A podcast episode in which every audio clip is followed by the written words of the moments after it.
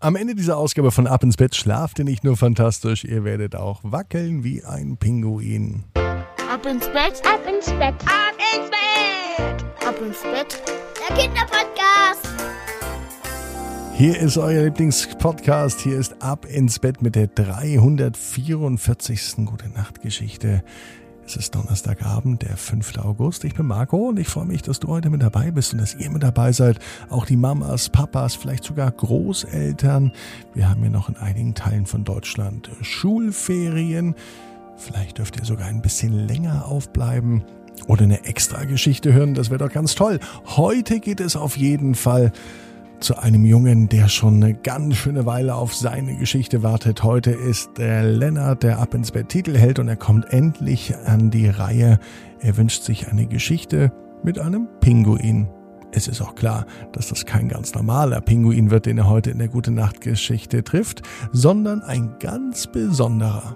Was an diesem Pinguin so besonders ist, das erfahrt ihr gleich nach dem Recken und Strecken. Also nehmt die Arme und die Beine, die Hände und die Füße und reckt und streckt alles so weit weg vom Körper, wie es nur geht. Macht euch ganz, ganz lang, spannt jeden Muskel im Körper an. Und wenn ihr das gemacht habt, dann plumpst ins Bett hinein und sucht euch eine ganz bequeme Position. Und ich bin mir sicher, dass ihr heute die bequemste Position findet, die es überhaupt bei euch im Bett gibt. Hier ist die 344. Gute Nacht Geschichte. Lennart und der Plitsch, Platsch, Pinguin.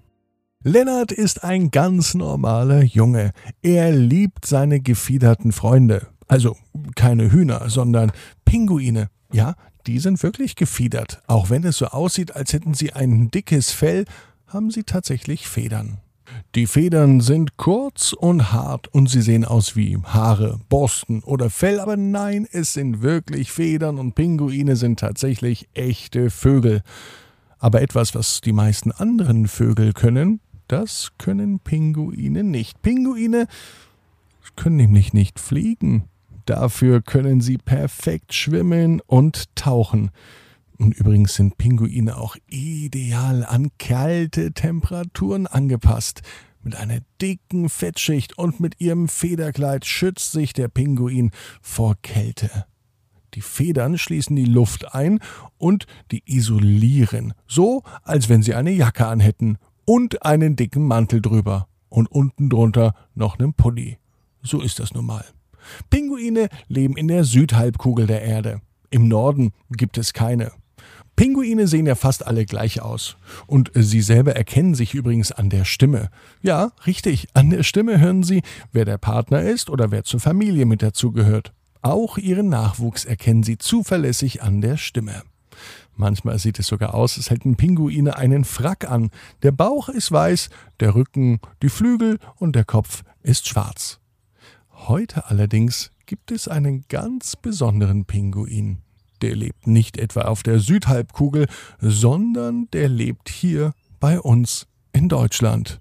Bei Lennart, unserem Ab ins Bett Titelhelden. Es war ein Donnerstagabend, es war fast der heutige Donnerstag, zumindest fühlte er sich genauso an. Lennart machte die Augen zu. In seinem Bett saß ein Pinguin. Nein, kein echter. In Lennarts Bett saß ein Kuscheltierpinguin. Den hatte er schon schrecklich lang. Noch lieber würde Lennart aber einmal einen echten Pinguin treffen. Und er träumt davon, wenn er die Augen schließt, eine Reise auf die Südhalbkugel der Erde zu machen, um dort endlich einen echten, wahrhaftigen, in der Natur frei lebenden Pinguin zu treffen. Am besten eine ganze Pinguinkolonie. Als Lennart aber an diesem Donnerstag die Augen schließt, da reist er nicht etwa in die Südhalbkugel. Als er die Augen wieder öffnet, war er immer noch in seinem Bett, genau dort, wo er eingeschlafen ist. Schon fast ein wenig enttäuscht drehte er sich um. Als er sich aber umdrehte, hörte er ein Plitsch, Platsch. Tropfte da wohl etwa Wasser? Er hörte noch einmal hin und wieder, hörte Lennart das Plitsch, Platsch. Es schien aus dem Bad zu kommen. Also stand Lennart auf, ging ins Badezimmer und er schaute in die Dusche. Und da stand eine Gestalt, ungefähr so groß, dass sie Lennart bis zu den Hüften ging. Ein schwarzes Gewand, ein weißer Bauch, ein Schnabel, zwei Augen. Dieses Tier kannte Lennart.